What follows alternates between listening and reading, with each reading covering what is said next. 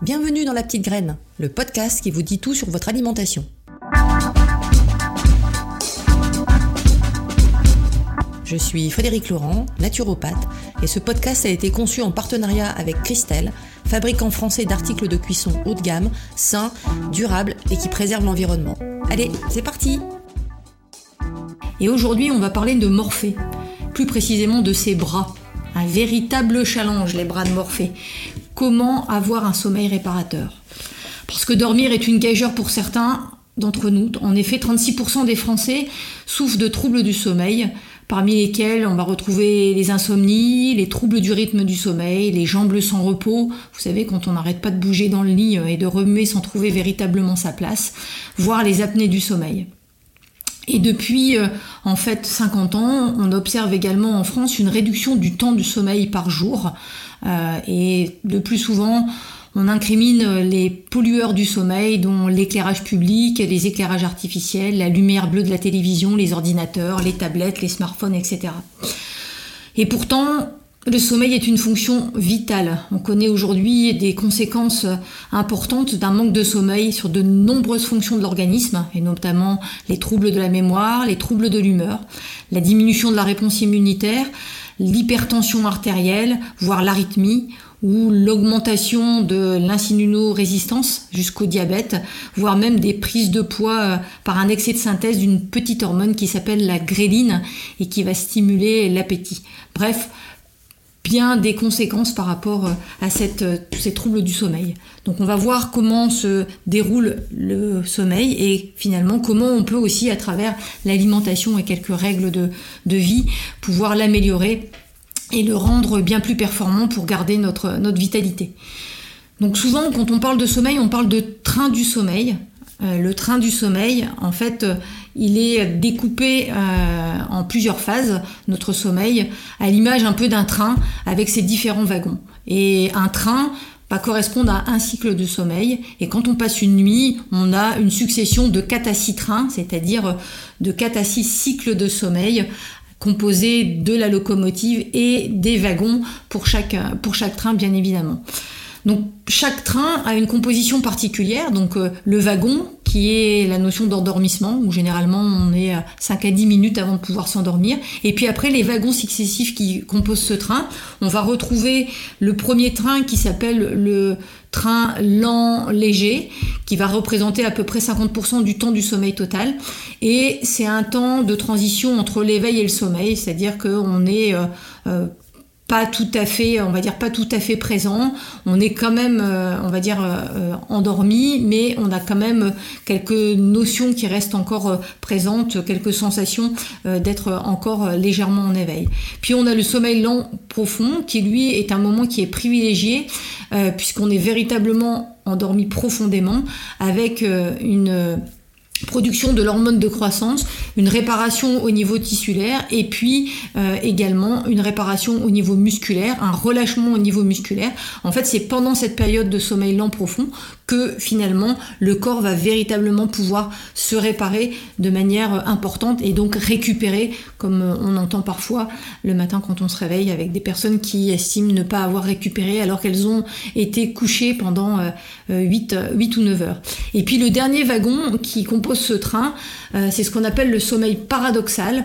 Donc lui, il est euh, on va dire euh, plus spécifiquement relatif au rêve et à la réparation qu'on appelle neuropsychique, donc toute la partie mentale. Il va favoriser toute la partie stockage des apprentissages dans notre mémoire.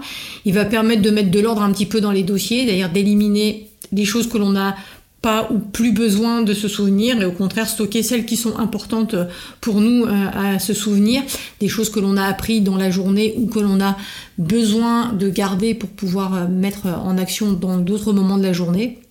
Et grâce à ce sommeil paradoxal, il y a aussi donc cette partie rêve où le cerveau va évacuer les tensions de la journée pour mieux fixer en fait toute cette partie euh, apprentissage.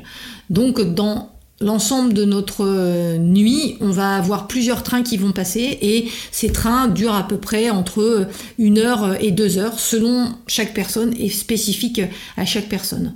Donc si c'est quelque chose qui vous euh, intéresse, sachez qu'il existe des petits euh, logiciels qui permettent de pouvoir suivre notre cycle de sommeil et donc de pouvoir savoir quelle période nous dormons pour chaque cycle, c'est-à-dire pour chaque train. Et puis, Lorsque l'on parle sommeil, on a bien évidemment le pendant du sommeil, qui est la partie éveil, qui est plus souvent dans la partie journée, et on s'aperçoit que ce sommeil euh, est interdépendant avec euh, l'éveil, c'est-à-dire que l'un va jouer sur l'autre. Donc les neurotransmetteurs qui euh, vont être les principaux acteurs de cette balance, ainsi que la lumière, qui va permettre d'être soit en, en, période de sommeil, soit en période d'éveil. Et les alternances de sommeil et d'éveil vont être régulées au niveau de notre corps, par, euh, au niveau cerveau, au niveau de l'hypothalamus qui va contrôler en fait la libération euh, d'une hormone qu'on appelle la mélatonine qui va être le maître horloger, c'est-à-dire qui va nous permettre de basculer dans la partie sommeil. Donc euh, cette mélatonine, elle est sécrétée en réponse à l'absence de lumière, avec un pic entre 2h euh, et 4h du matin, et sa production est inhibée par la lumière. Donc dès que nous retrouvons la lumière, nous n'avons plus de production de mélatonine. Elle est synthétisée à partir euh, d'un neurotransmetteur qu'on appelle la sérotonine qui va dériver d'un acide aminé qu'on appelle le tryptophane. Alors j'espère que c'est pas trop trop confus. Bref, dans notre alimentation, il nous faut du tryptophane pour pouvoir fabriquer de la sérotonine qui va nous permettre de fabriquer, lorsque l'on a une réduction de la lumière, la mélatonine qui va nous permettre de basculer dans la partie sommeil et de rester euh, véritablement dans la partie sommeil.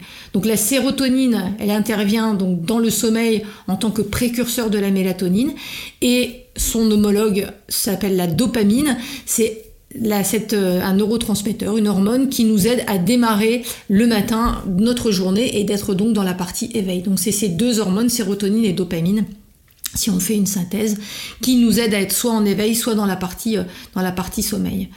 Et on va voir que dans cette partie euh, dopamine et cette partie sérotonine, nous avons des aliments, donc les nourritures, on va dire, du sommeil, euh, vont nous permettre en fait de nous aider par rapport à cette production de sérotonine et de mélatonine. Et on va avoir dans euh, ces euh, productions de sérotonine et de mélatonine, en fait, le besoin notamment en fer et en magnésium qui doivent être importants, voire optimales. Et bien évidemment, comme la dopamine et la sérotonine sont issus d'acides aminés, nous allons avoir besoin d'acides aminés pour la sérotonine qui est euh, la partie tryptophane. Donc comment et qu'est-ce qu'on peut retrouver comme aliments qui sont riches en tryptophane pour pouvoir fabriquer notre sérotonine.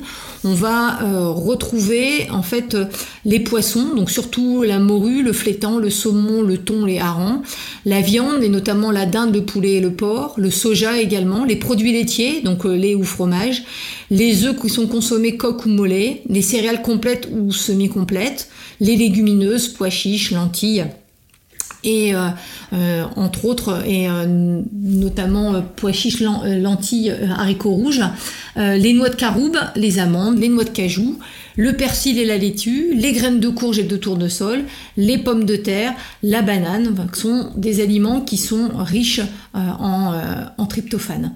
Donc, qui vont permettre de fabriquer la partie sérotonine au niveau de notre organisme.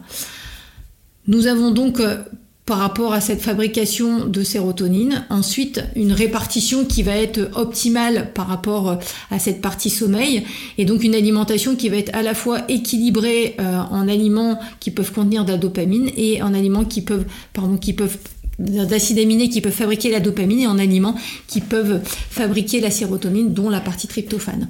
Donc on va privilégier euh, le matin euh, une, euh, un petit déjeuner avec une protéine. Donc ça va être fromage, fromage blanc, jambon, œufs, bacon, viande des grisons, saumon, qui sera riche en tyrosine, qui est le précurseur de la dopamine, et qui va faciliter le démarrage matinal, qui va prévenir également les coups de barre en fin de matinée. Ensuite, sur la partie collation, euh, qui peut être le, à 10h ou à 4h, on va privilégier les fruits secs, abricots secs, figues sèches, raisins secs, qui sont riches en magnésium et qui vont contribuer à améliorer, à assimiler pardon, euh, le tryptophane, donc qui est précurseur de la sérotonine, et donc qui va permettre ainsi d'avoir une bonne préparation au niveau du sommeil. Et le soir, on va limiter les viandes rouges qui sont riches en tyrosine, donc précurseurs de la dopamine. On va préférer les poissons qui sont plus riches en tryptophane, comme on a vu tout à l'heure, le flétan, le saumon. On va favoriser aussi les précurseurs de la sérotonine et euh, les sucres lents qui, euh, eux, améliorent l'assimilation du tryptophane, donc le riz, les pâtes, les pommes de terre, riz, pâtes semi-complet, voire, euh, voire complet. Et donc, euh, avec cette alimentation, on va donc favoriser euh, la partie euh, sommeil au niveau de notre corps en répartissant les aliments qui sont riches en tyrosine pour la partie éveil et les aliments qui sont riches en tryptophane pour la partie sommeil. Et puis, dix petites astuces pour bien dormir également. Tout d'abord, la première, c'est d'avoir une bonne literie. c'est la première, on va dire, possibilité pour le corps de véritablement se relâcher, donc ni trop dur ni trop mou pour vraiment permettre au corps de se détendre. On va en deuxième astuce avoir une chambre qui est chauffée entre 16 et 20 degrés parce qu'une diminution de la température du corps est nécessaire pour pouvoir avoir un bon sommeil et rentrer dans le sommeil lent profond. D'avoir des volets fermés pour avoir une obscurité qui va être indispensable à la sécrétion de la mélatonine. Euh, on voit bien que l'été, on a plus vite, on va dire, un réveil euh, le matin parce que le jour est plus euh, important le, matin vers 5h30, 6h. La quatrième, c'est avoir des volets et des stores qui sont pleinement ouverts dans la journée pour faire le plein de lumière. Donc on évite les lumières néons et on essaye le plus possible d'avoir la luminosité qui correspond à la lumière du jour. En cinquième astuce, on évite les excitants. À partir de la fin d'après-midi, on va éviter le café, le thé, les colas, les vitamines C, la vitamine C, l'alcool, etc., qui vont exciter le corps et notamment le système nerveux et nous empêcher de basculer dans le sommeil. En sixième astuce, on pratique une activité physique dans la journée qui va favoriser la durée de sommeil profond et donc une bonne réparation. Par contre, l'activité physique, on va l'éviter euh, trop près du coucher parce qu'elle va augmenter la température corporelle et donc va retarder euh, la partie endormissement. Septième astuce, on va écouter les signaux du sommeil, tout ce qui est bâillement, paupières lourdes, afin de ne pas rater le train du sommeil, parce que quand on rate, eh ben, il faut attendre une heure à deux heures selon euh, notre longueur de train, notre cycle de sommeil. La huitième, on évite l'alcool et les repas trop copieux le soir, puisque la digestion va augmenter la température corporelle. L'alcool va également augmenter la température corporelle et va exciter le système nerveux. La neuvième, on évite l'exposition devant la lumière des écrans, tout ce qui est jeux vidéo, ordinateur, au moins deux heures avant le coucher, car elle va en fait modifier la sécrétion de mélatonine, elle va retarder l'endormissement. Et enfin, dixième astuce, il existe des verres optiques anti-lumière bleue qui permettent en fait d'éviter les reflets euh, de euh, ces écrans et qu'il est utile d'utiliser donc bien évidemment pas jusqu'à minuit 2 heures du matin en regardant les différents, euh, les différents écrans. Et puis si vraiment euh, on a euh, des euh, soucis par rapport à cette partie endormissement, on a aussi des alliés au niveau des plantes. Donc on peut utiliser dans des tisanes la mélisse, la valériane ou la camomille. On peut également utiliser l'escolzia, la valériane pour les réveils nocturnes. Et puis pour tous les problèmes d'endormissement pour les personnes qui sont un petit peu plus anxieuses, on va favoriser en tisane l'aubépine euh, et, la, et la passiflore qui vont permettre en fait d'être bien plus euh, on va dire facile en termes de en termes d'endormissement. Et bien avec tout ça, je vous souhaite euh, un bon sommeil et un bon rendez-vous avec Morphée.